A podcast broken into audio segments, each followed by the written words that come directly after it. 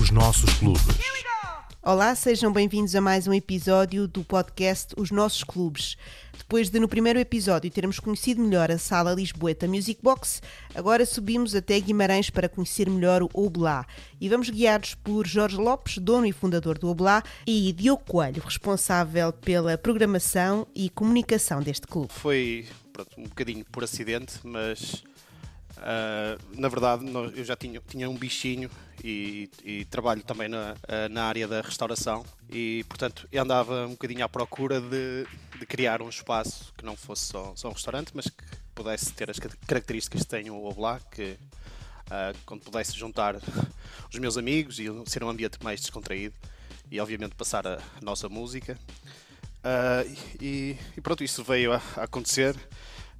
Eu e o Diogo até falávamos muitas vezes que, que pá, éramos clientes regulares de outras salas de espetáculo e ele às vezes na brincadeira também me dizia pá, temos que abrir um bar e fazemos nós isto.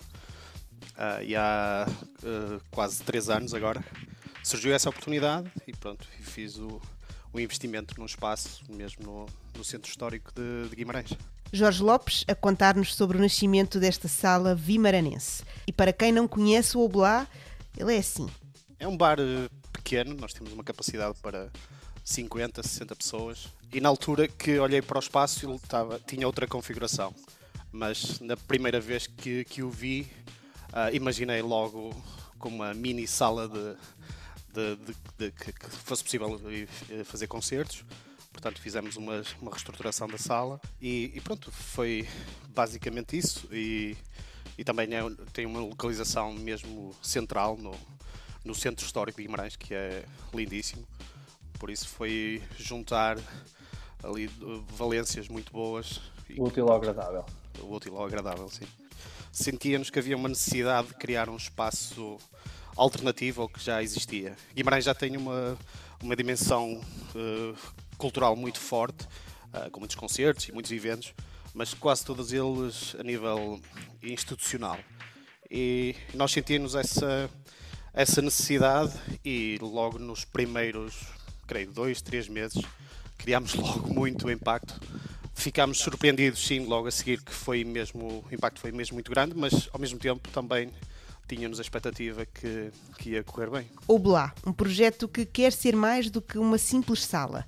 E isso reflete-se numa das memórias mais queridas de Jorge e Diogo. Foi no primeiro ano, em 2018, surgiu a oportunidade de, de marcar os Mythic Sunship, que são uma banda da Dinamarca, que traziam seis elementos e desde logo foi sempre aquela dificuldade e tentar perceber junto do Jorge eh, se era possível, se não era possível, como é que íamos fazer um concerto com seis elementos, com uma bateria, todas PTO que eles, eles pediam, mais eh, saxofone, mais isto mais aquilo. Uh, lá conseguimos fazer, tínhamos mesmo que o fazer porque achamos que a banda era muito especial e que ia funcionar.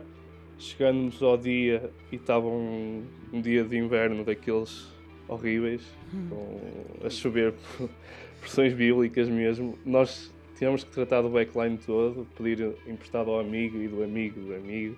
Andámos a carregar baterias e amplificadores. Chegamos ao final todos encharcados e olhamos um para o outro e a reação foi igual, que é tipo, nem a nós nos apetece estar aqui, quanto mais vir, virem pessoas para ver um concerto.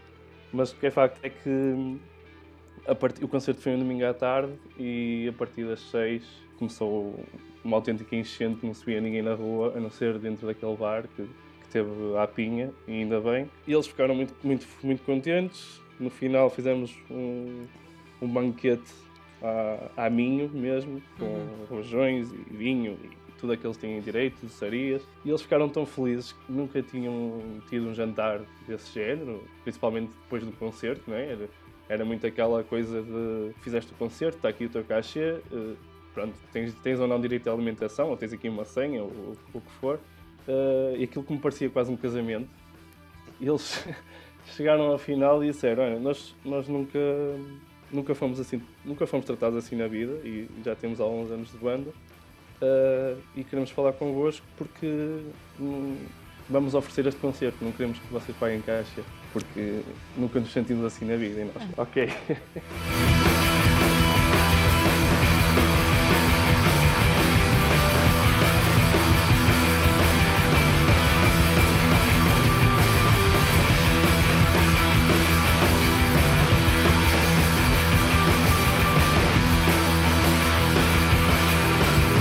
foi, foi mesmo muito especial. Foi, ficaram, não só eles, todas as bandas que fizeram, uh, que lá tivemos. E o que o Diogo falou é, era a nossa prática comum. É, era haver, uh, no fim do concerto, era, era inegociável. Era haver um, um jantar bem regado e com algumas boas horas de convívio. E, sim, sim, porque a ideia, a ideia, do bar também sempre foi um bocado essa, não perder aquele, aquele formalismo perder o formalismo e criar relações com quem por lá passa. São alguns dos objetivos do Oblá, que em Guimarães vai resistindo à tormenta. Nós, apesar de sermos um projeto que acho que é já sólido, mas temos só dois anos.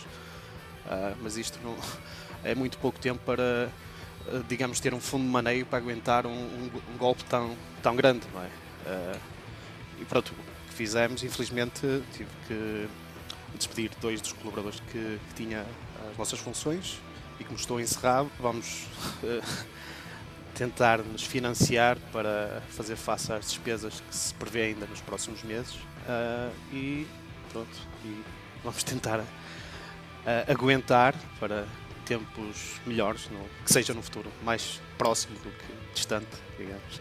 A festa de celebração do segundo aniversário era para ser rija no ano passado, mas ficou adiada. Olha, eu gostava de festejar o segundo, o segundo e o terceiro aniversário. Uhum. Mas, e, e, aliás, tínhamos um plano já bem traçado para, para esse evento. Com, ia ser uma coisa muito especial, um dia inteiro, praticamente 20 horas em quatro espaços diferentes da cidade, envolver a cidade de Guimarães, envolver outros espaços, uh, desde o teatro, a música, performance, exposições, mas não sabemos se vamos conseguir, porque a data é, é em março e daqui até março me parece que, que, que, isto infelizmente melhor. Em termos, em termos de programação hum, normal, mensal do, do bar, vamos tentar adaptar. Neste momento é praticamente semana a semana, tentar adaptar e ver o que é que se pode ou não fazer e a partir do momento em que se começa a ver uma luz e começa a abrir as janelas da oportunidade, tentaremos voltar ao nosso normal, que é, é, é, neste momento é o que nós queremos, é mesmo voltar ao normal. Fica a esperança que, alguns no tempo, em breve, o Oblá possa voltar a celebrar. Are you ready?